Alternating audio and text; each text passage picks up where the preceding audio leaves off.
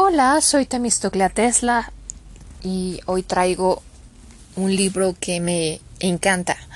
El latín ha muerto, viva el latín, breve historia de una gran lengua. De Wilfrid Stroh. Comenzamos.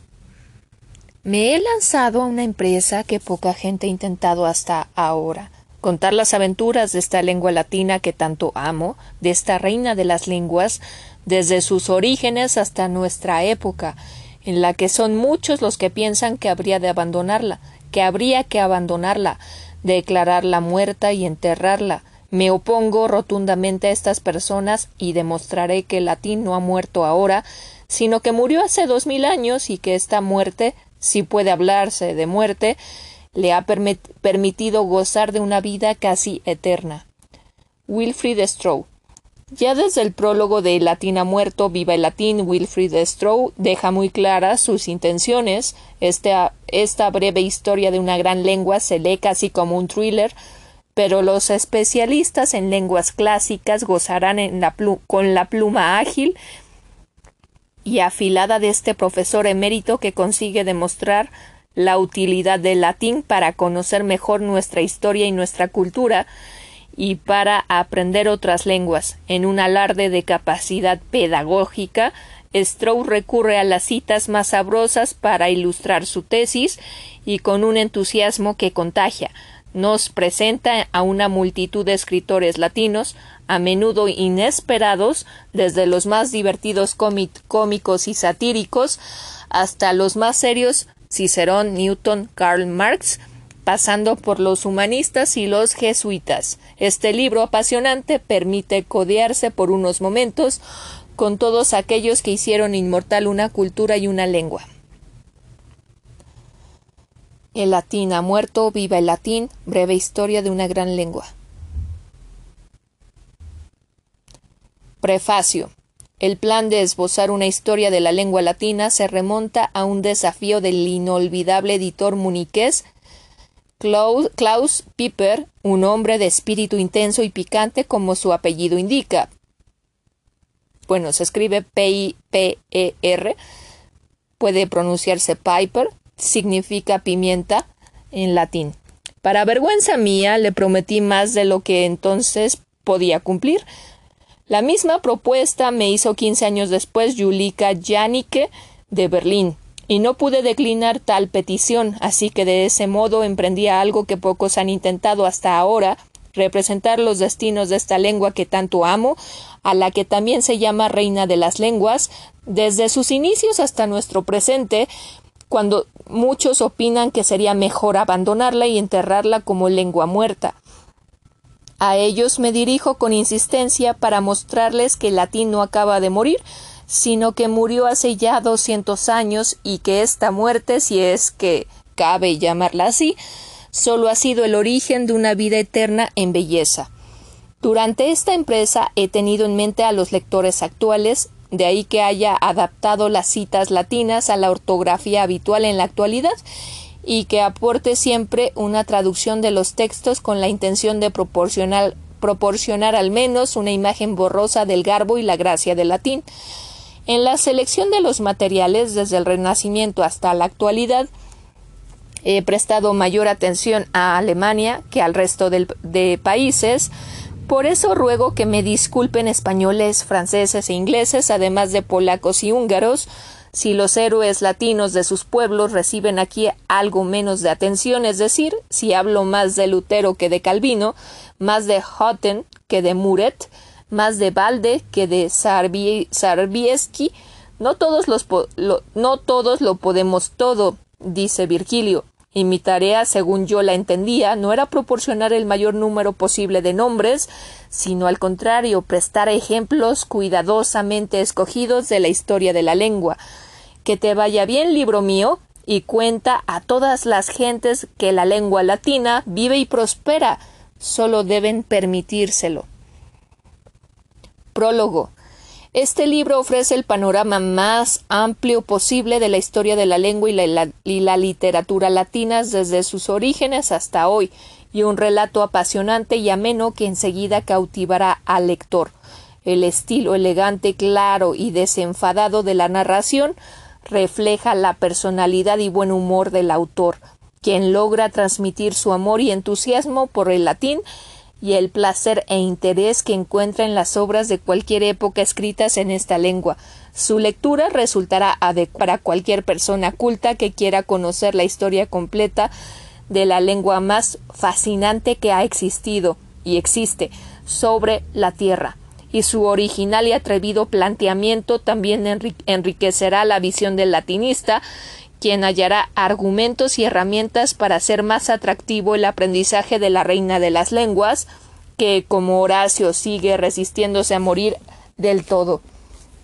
El profesor Stroh, uno de los filólogos clásicos más, más, reputados y admirados de nuestro tiempo, ha logrado el doble objetivo de enseñar y deleitar que su admirado Horacio atribuía a los poetas. Sus vastos conocimientos, rigor científico y fina erudición laten en las páginas del libro, pero él evita conscientemente la exposición sistemática de los contenidos convencionales de un manual académico sobre la evolución de la fonética, la morfosintaxis y el léxico de la lengua latina. Antes prefiere amenizar su relato de los principales hitos de esta historia con sabrosas anécdotas y sugestivas citas que atribuye a instruir y divertir, con comparaciones que permiten entender mejor algunos de los textos y episodios seleccionados, con agudas y jugosas reflexiones sobre las obras y autores más influyentes y representativos, y con apostillas y exclamaciones irónicas que reflejan su opinión personal y sus sentimientos sobre los hechos que cuenta. Todo ello explica en parte que la obra llegue avalada por el éxito de su edición original en alemán, 2007, algo insólito en nuestro siglo para una obra sobre el, latín, lo que obligó a reeditarla ese mismo año en Frankfurt, Viena, Gutenberg, y a publicarla el año siguiente como libro de bolsillo, de forma que pronto se vendieron más de cien mil ejemplares y figuró durante varias semanas entre los libros más vendidos de Alemania. Esta traducción castellana ha estado precedida por, eh, por otra al húngaro, Budapest 2011, y por una traducción francesa, París 2008. Otra de las razones de, esta, de este generalizado interés radica en que el libro no, concluye, como otras historias de la lengua latina, con la extinción del latín coloquial de forma natural al transformarse en las distintas lenguas romances después de que se hubiera acentuado la brecha entre el latín escrito y el latín hablado desde la época imperial. Por el contrario, ofrece una visión unitaria del latín por estar basado en una misma norma gramatical desde hace más de dos mil milenios, por lo que su historia también incluye su cultivo como lengua culta desde el medievo hasta nuestros días. Pues si hoy resulta habitual que en el programa de estudios de filología clásica figure al menos una asignatura sobre la ingente y trascendental producción latina de la Edad Media y que algunas universidades también incluyan la literatura latina del Renacimiento, las obras escritas en la edad contemporánea y la práctica del latín en la actualidad suelen ser menospreciadas o ignoradas por, por los filólogos clásicos demasiado severos como algo ajeno a su campo de estudio mientras que muchos lectores no iniciados llegan a encontrar estas obras tanto más interesantes cuanto más cercanas a nuestro tiempo. Stroh, por su parte, dentro de sus planteamientos originales y en ocasiones provocadoras, provocadores combate la idea preconcebida de que el latín cultivado desde la Edad Media hasta hoy difiera esencialmente del latín clásico que toma como modelo, cuando más bien es la lengua hablada y escrita de época arcaica la que claramente se diferencia de la norma clásica. Comienza el libro de los orígenes míticos e indoeuropeos y con los primeros testimonios de la lengua, pero en lugar de recoger las distintas hipótesis de reconstrucción del sistema lingüístico y en época preliteraria, Stroh otorga más relevancia a los relatos poéticos y legendarios de, de los propios romanos sobre el origen de su lengua, que resultan más atractivos y no son de menor interés. Entre los autores clásicos ineludibles que desfilan por estas páginas, dedica una especial atención a la prosa de Cicerón, de cuya obra es un reconocido especialista, y a la poesía de Virgilio, Horacio, Ovidio y otros autores de elegías amorosas, a la, a la que también ha dedicado importantes libros y estudios. Comenta a continuación las principales etapas y altibajos en el cultivo del latín durante la Edad Media, explica cómo la recuperación del latín de la época clásica fue el objetivo central de Dante, Petrarca, Boccaccio y de otros humanistas del Renacimiento italiano, destacando a continuación el papel de Erasmo en este mismo sentido. A partir de aquí, presta una atención preferente al latín practicado y enseñado en Alemania, primero por los humanistas y más tarde por autores como el jesuita bávaro del siglo XVII, Jacob Balde, quien superaba en ingenio a los mejores poetas alemanes de su tiempo y podría equipararse a los poetas latinos de la antigüedad. El autor engarza la historia de las lenguas con la la historia de la lengua con la de las obras literarias y con los sucesos históricos que condicionaron la forma e intensidad de su cultivo, descubriéndonos que ha sido empleada de forma oral y escrita hasta nuestros días por importantes personajes de la política, las artes, la filosofía, las ciencias como Copérnico, Kepler, Galileo, Descartes, Newton, Leibniz, Bacon, Linneo e incluso Carlos Marx durante sus años de estudiante. A través de sus comentarios estilísticos pone de relieve cómo el dominio del latín nos permite el privilegio exclusivo de acceder directamente a algo que no suple ninguna traducción, a obras escritas desde hace más de dos mil años hasta hoy y la importancia capital del latín para la cultura occidental garantiza que en el futuro también puedan los textos los textos de interés que hoy siguen escribiéndose en esta lengua inmortal. Los últimos episodios, de algunos de los cuales ha sido protagonista el propio autor en mayor o menor medida, permiten entender su visión del latín como una lengua apasionante y llena de vida, magia y energía. Termina esta historia con la noticia del estreno de la cantata de Jan Novak,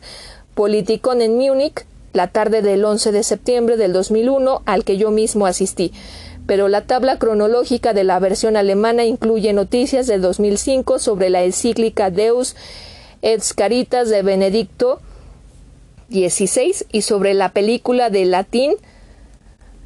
Armila para la enseñanza de la lengua y de 2006 sobre las noticias semanales en latín del gobierno de Finlandia durante su semestre de presidencia en la Comunidad Europea y sobre la celebración del onceavo Congreso de la Academia la, Latinitati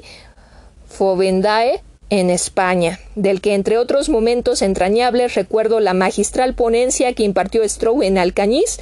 y su intervención en Amposta en un debate en el que frente a los, a los, colegas que defendían el empleo y enseñanza de un latín vehicular muy simple para adaptarlo a la mentalidad actual, él propugnaba hablar latín según el modelo de los autores clásicos con el máximo rigor posible, criterio al que se adhería Michael von Albrecht, poniendo el latín de Balafridus como ejemplo a seguir. de, una de las conclusiones de esta historia consiste en la necesidad de enseñar el latín con la metodología propia de cualquier lengua extranjera y no como una lengua que solo pudiera ser traducida y estudiada como materia teórica. El cultivo ininterrumpido del latín durante los últimos doce siglos, el que buena parte de, sus, de los autores clásicos la aprendiera como segunda lengua, el que las lenguas extranjeras no siempre sean enseñadas por profesores nativos y sobre todo los resultados obtenidos con esta metodología prueban que el hecho de que el latín deba ser aprendido en la escuela y no cuente con hablantes nativos no constituye un obstáculo insalvable para su aprendizaje como segunda lengua. Wilfried Stroh o Balafridus, gracias a la asombrosa competencia activa en esta lengua que une un impresionante currículum investigador y docente, encarna además hoy día como nadie al orador y poeta antiguo, al maestro de retórica, al músico y al actor de teatro y televisión, habiendo interpretado además recientemente el papel de Mozart en la presentación de la ópera de este en latín. Tuve la suerte de conversar asiduamente con él de julio a septiembre del 2001 y de asistir al curso sobre los amores de Ovidio que impartía en latín en la Universidad Ludwig Maximilian de Múnich, donde ha sido catedrático de filología latina hasta su jubilación en 2005. Siguiendo su ejemplo, desde el mes siguiente y hasta hoy he procurado transmitir a mis alumnos en la Universidad de Cádiz la idea de que el latín es una lengua que se aprende mejor concibiéndola como tal y en la que aún es posible comunicarse recurriendo para ello algunos de los recursos que propone Stroh en esta obra audición de poemas de Horacio y Catulo del disco de Novak Escola Cantans, representación en latín de fragmentos de comedias de Plauto, uso hablado de latín en clases de textos de poesía e impartición de más de 10 cursos cuatrimestrales de latín activo siguiendo la metodología de las lenguas modernas. Otros profesores españoles, sobre todo en la enseñanza secundaria, se han lanzado en estos últimos años a conversar en latín y a seguir en clase el manual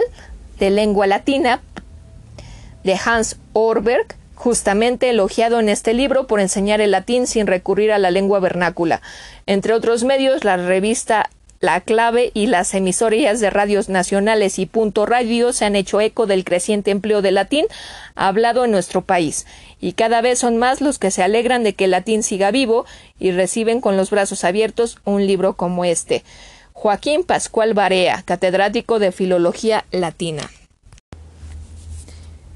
Introitus. ¿Por qué el latín y por qué este libro? Num dicendum latine. ¿Ha de aprender latín mi hijo? Incluso como primera lengua extranjera. ¿No debería comenzar mejor por la lengua del mundo el inglés? Allí donde se plantea esta pregunta, los amigos y los conocidos bien intencionados tienen a mano un argumento espontáneo que parece ahorrar toda discusión. No puede servir para nada, dicen, aprender una lengua muerta como la de los antiguos romanos, una lengua en la que nadie se expresa desde hace siglos, salvo quizá el Papa Benedicto XVI, junto con algunos cardenales de su mismo parecer, con esos últimos latinistas añaden los amigos guiñando el ojo. Un jovencito formado en el latín podría debatir en el Vaticano sobre los temas de célebres encíclicas como Deus est caritas o Humanae vitae. Una golondrina no hace verano y un papa de la bendita tierra latina de Baviera no devuelve la vida a un idioma muerto. Requiescatim pace, que el latín descansa, descanse en paz. Acuérdense que también puede ser impasse. Y se concluye añadiendo, con otro guiño de ojo, de mortuin il nene se me trabó la lengua y me distrajeron, lo siento. De mortuinil nel ay, otra vez, lo siento. De mortuinilene ni si bene. De los muertos solo se debe hablar bien. Pero también hay otros amigos, los humanistas, que reaccionan con vehemencia ante esta idea. ¿Cómo que una lengua muerta? El latín sigue viviendo en las lenguas romances, italiano, francés, español, etcétera que surgido de esa raíz no son otra cosa que el latín real de la actualidad. Por eso, a los estudiantes de románica se les exige con toda la razón del mundo que aprendan latín. El latín también pervive con intensidad parecida en el inglés, lengua semi-romance e incluso en el alemán, pero sobre todo el latín también pervive en la moderna terminología internacional de la ciencia, una denominación donde surgen de nuevo tres componentes latinos. En terminología se halla el, término latino, hito fronterizo, mientras que internacional está formado por inter, entre, y natio, nación. Por regla general, ninguna disciplina científica puede renunciar a la renovación continua de su vocabulario a partir del tesoro latino, de esa forma, el latín ha llegado a, ámbitos culturales muy lejanos, China, Japón, India, Quien quiera que use una computadora una computer anglosajona de computare, quien recurra a una base de datos, quien recurra a una base de datos de Dare, quien formatee de forma o desfragmente de ilunga fragmentum, en fin, incluso quien trabaje con un simple texto de textus, no podrá desprenderse del latín, en parte alguna del mundo, Pensando sin duda en todos estos términos extranjeros, Gunther Hauch, Hauch presenta, o Jauch, si lo ponemos en su idioma alemán, porque la J suele ser como Y o algo así, presentador de la versión alemana de Quién quiere ser millonario, dijo en cierta ocasión que una buena formación en lenguas clásicas era el mejor punto de partida para acabar siendo millonario en su programa. Sapienti sat. Al sabio una palabra le basta. También, también quienes deseen hacer publicidad y causar en suma una impresión entre sus contemporáneos, necesitan hoy más que nunca la lengua latina. Solo un ejemplo. El título tradicional de un discurso de Cicerón, Prodomo, en pro de su casa, cuyo título exacto era de Domo, Sua se ha convertido en una frase hecha para designar a quien habla en favor de un tema que le concierne. Una empresa de cafés fue la primera en emplear Prodomo mediante una variación del significado como marca para su café casero. Entre tanto, ya es posible hallar en Internet bajo el nombre de Prodomo dos inmobiliarias, empresa de coaching y consultoría Quiero disculparme si hay algún problema